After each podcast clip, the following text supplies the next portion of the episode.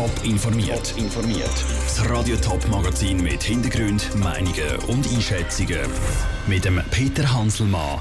Wie Kreuzlinger Richter ihr Urteil im Batimord-Prozess begründen und warum Glückskette für Jemen sammeln. Das sind zwei von den Themen im Top informiert. Wir fangen aber mit einer aktuellen Meldung aus der Stadt Zürich an. Im Moment gibt es in mehreren Quartieren in der Stadt Zürich keinen Strom. Auf den sozialen Medien gibt es verschiedenste Meldungen von Menschen, die zum Beispiel daheim sind und nicht Stopp saugen weil sie eben keinen Strom haben. Vera Büchi, ähm, du hast informiert, was ist bis jetzt bekannt über den Stromausfall in der Stadt?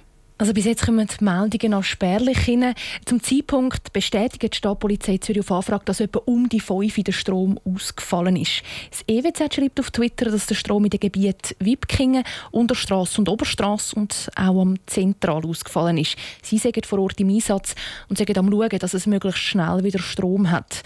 Genauer wissen sie offenbar selber auch noch nicht. Betroffen ist auch der Hauptbahnhof. Zum Beispiel ist dort das Notlicht eingeschaltet und die Automaten tun nicht. Auf Twitter heisst es von der SBB aber, Züge fahren normal. Nicht fahren im Moment ein Teil der Trams in der Stadt Zürich. Besten Dank Vera für die ersten Informationen. Radio Top und toponline.ch bleiben dran und berichten laufend, sobald es neue Erkenntnisse zum Stromausfall gibt. Nach zwei Tagen Prozess haben die Richter heute das Urteil gesprochen. Das Bezirksgericht Kreuzlingen verurteilt den Beschuldigten im Badimord von Tegerwille zu einer lebenslangen Haftstrafe mit einer Verwahrung.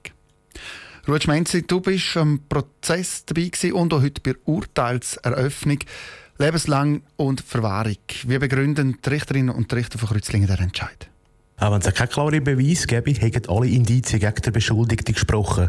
Darum sagt für das Gericht klar, dass nur er der Täter sein kann. Auch werden die Indizien von verschiedenen Zeugen Aussagen gestützt. Und weil der Beschuldigte alles akribisch plant und durch den Mord auch finanziell profitiert hätte, sagt der Mord als skrupellos einzuschätzen. Und genau darum hat der Beschuldigte lebenslang nicht bekommen. Die Verwahrung hat das Gericht wegen psychiatrischen Gutachten angeordnet. Dort drin heisst dass der Beschuldigte nicht therapierbar sei und wieder könnte rückfällig werden. Was aus Sicht vom Gericht aber nie ganz wird aufgeklärt werden, sagt der genaue Ablauf der Tat. Einfach weil da das Geständnis vom Beschuldigten fehlt. Das Urteil Rutsch ist ja im Sinn von der Staatsanwaltschaft, die hat vor Gericht lebenslänglich und auch die Verwahrung gefordert. Was sagt sie zum Urteil? Der Staatsanwalt ist zufrieden mit dem Urteil, weil es ist ja genau das, was er gefordert hat. Wir haben das Urteil vom Bezirksgericht gehört. Das Gericht ist vollumfänglich den Anträgen der Staatsanwaltschaft gefolgt, hat den Beschuldigten äh, wegen Mord zu einer lebenslänglichen, lebenslänglichen Freiheitsstrafe verurteilt und im Anschluss verwahrt. Zusätzlich zum Urteil muss der Beschuldigte oder Mutter vom Opfer 20.000 Franken Genugtuung zahlen. Der Verteidiger auf der anderen Seite hat nichts dazu sagen. Auch über das Urteil wird weiterziehen, ist nicht klar. Das Urteil ist darum auch noch nicht rechtskräftig. Besten Dank, Rutsch Menzi, für diese Informationen aus Kreuzlingen. Die UNO redet von der grössten humanitären Katastrophe der Gegenwart. Seit vier Jahren bekämpfen sich im Jemen Regierungstruppen und Houthi-Rebellen. Im Bürgerkrieg sind schon mehr als 50.000 Menschen gestorben und noch viel mehr verletzt worden. Die Glückskette organisiert darum morgen einen nationalen Sammeltag für die Opfer vom Jemenkrieg. Und Radio Top beteiligt sich. Zu dem Anlass schaut Raphael Wallimann auf die aktuelle Situation im Jemen. Im Jemen leben etwa dreimal so viele Menschen wie in der Schweiz. Und diese Menschen leiden gewaltig unter dem Bürgerkrieg. Larissa Alles von der Hilfsorganisation Save the Children probiert vor Ort diesen Menschen zu helfen.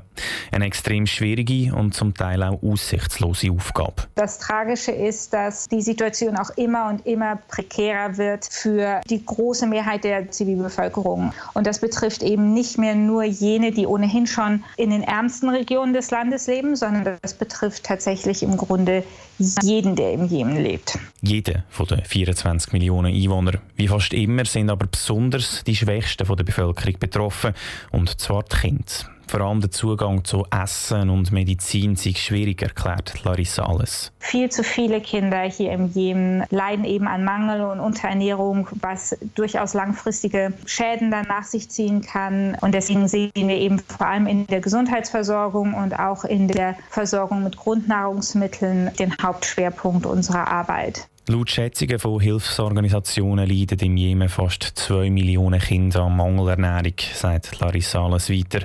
Darum sei Soforthilfe im Jemen so nötig wie vielleicht an keinem anderen Ort auf der Welt. Der Beitrag von Raphael Wallimann. Der Sammeltag der Glückskette der fängt morgen Morgen um 6 Uhr an und wie kann gespendet werden, das gibt es dann auf toponline.ch und Radio Top berichtet morgen dann den ganzen Tag über den Sammeltag. Top informiert, auch als Podcast. Mehr Informationen gibt es auf toponline.ch.